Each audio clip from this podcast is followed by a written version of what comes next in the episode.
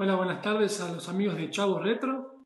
En principio, un agradecimiento a Jordani y a Monice por invitarme a participar en este programa en el cual recordamos cosas de los 80 y los 90. Para los que no me conocen, soy el chef Rodrigo Carugati.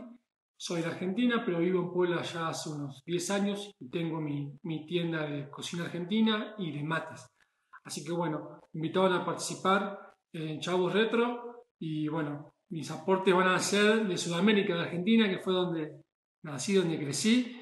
Y bueno, en esta ocasión les traigo para contar un poco sobre las historietas que veíamos en Argentina y algunas que llegaron de afuera. Eh, antes que nada, hay que empezar por la, principal, quizá la más conocida, que es Mafalda, eh, una historieta escrita por el periodista Quino y que salió eh, al público en 1964 y mostraba un reflejo de lo que era la sociedad de la, clase media, eh, con sus problemas, con sus virtudes y, siempre tratando de preocupando por la humanidad y por el hambre, la guerra. Y fue una historieta que se eh, editó en 30 idiomas distintos. Fue muy, muy conocida, Mafalda. Actualmente se siguen haciendo ediciones y se sigue vendiendo en todo el mundo. Podemos decir que Mafalda, a pesar que pasó mucho tiempo, sigue tocando temas actuales y, problemas que todavía persisten en este mundo. Y si seguimos por Sudamérica, una de las más conocidas también sería la historieta Condorito, no es originaria de Argentina, sino es de Chile, eh, que salió a la luz en 1949 y la hizo el dibujante y escritor Pepo, eh, una historieta que también quería mostrar lo que era la sociedad chilena, eh, cómo es el chileno, cómo se, se comportaba. Y recuerdo eh, una historieta en la cual eh, Condorito se roba unas gallinas y cuando quiere regresar ya es tarde y tiene a la policía encima, lo, lo agarran, lo atrapan, lo meten en la cárcel.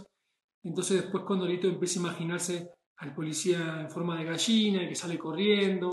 Digamos que era una tira cómica eh, de Condorito. Y el nombre Condorito viene del cóndor de los Andes, que es un, es un ave, es un emblema que está en el escudo nacional de Chile. Eh, después hay otras historietas más autóctonas o más de Argentina, que quizás por acá no las conocen, como por ejemplo eh, estaba Pato Lucito, que era una historieta de un indio patagón que de ahí viene el término Patagonia, de los indios patagones que eran de pata grande, entonces muestra muchas cosas sobre, en el campo. Después eh, está el escritor Caloy, que hace unas historietas cómicas también denominadas Clemente, que salían mucho en los diarios. Después hubo revistas que, unían a varias historietas, como por ejemplo la revista Fierro, la cual eh, reunía a historiadores, perdón, perdón eh, que escribían y dibujaban historietas de los años 80 y 90. Eh, después teníamos historietas infantiles como Hijitus y Andiojito por García Ferré, también se metían en la tele. Y después también eh, hubo una muy conocida en los años 60 que se llamó El Eternauta, que era una historieta de ficción que la escribió el lector Germán Westergel. Y la trama era muy interesante. La trama era una invasión alienígena a la Tierra mediante una tormenta de nieve tóxica que acababa con la población y la resistencia de los sobrevivientes.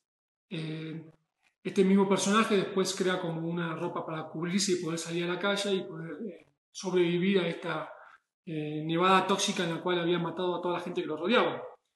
próximamente va a haber una serie en Netflix basada en, en, este, en esta historieta.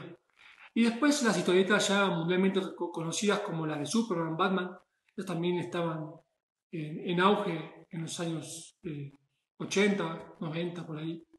Pero sí recuerdo de, siempre esperar los primeros de mes para correr a los eh, kioscos de diarios a ver qué historieta se podría comprar y cuál se podía ver.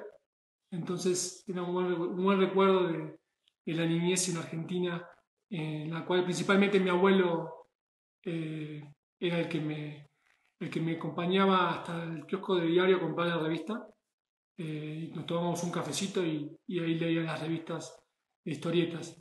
Así que bueno, espero que les haya gustado un poco de eh, mi historia sobre las historietas en Argentina y bueno, nos seguiremos viendo por acá con próximas cápsulas contando sobre recuerdos de, Argentina y, y cosas que nunca hay que olvidar. Así que les mando un abrazo y saludos.